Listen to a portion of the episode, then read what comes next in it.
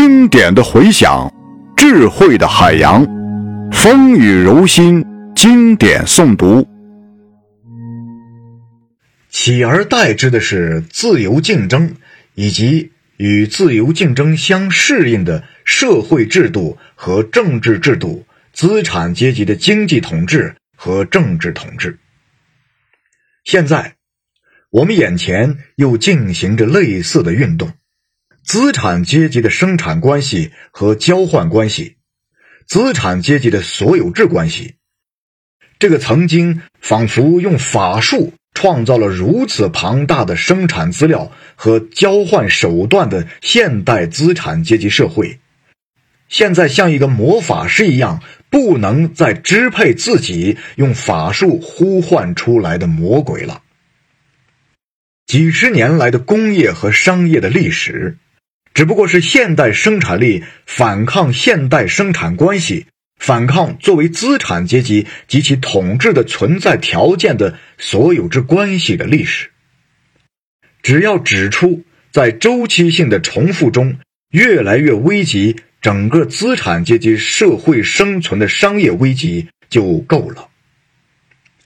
在商业危机期间，总是不仅有很大一部分制成的产品。被毁灭掉，而且有很大一部分已经造成的生产力被毁灭掉。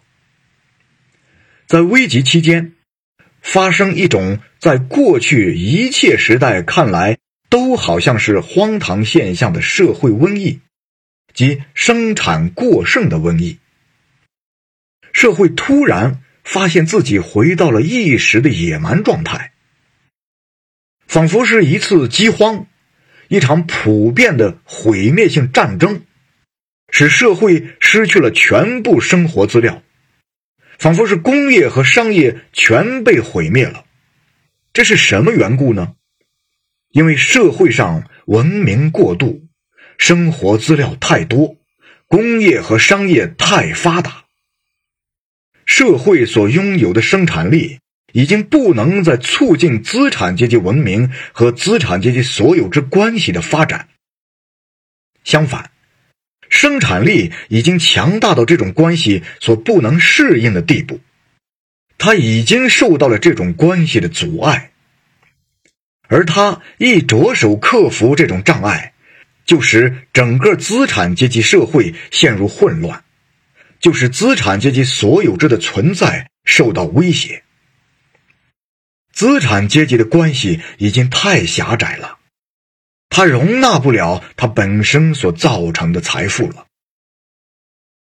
资产阶级用什么办法来克服这种危机呢？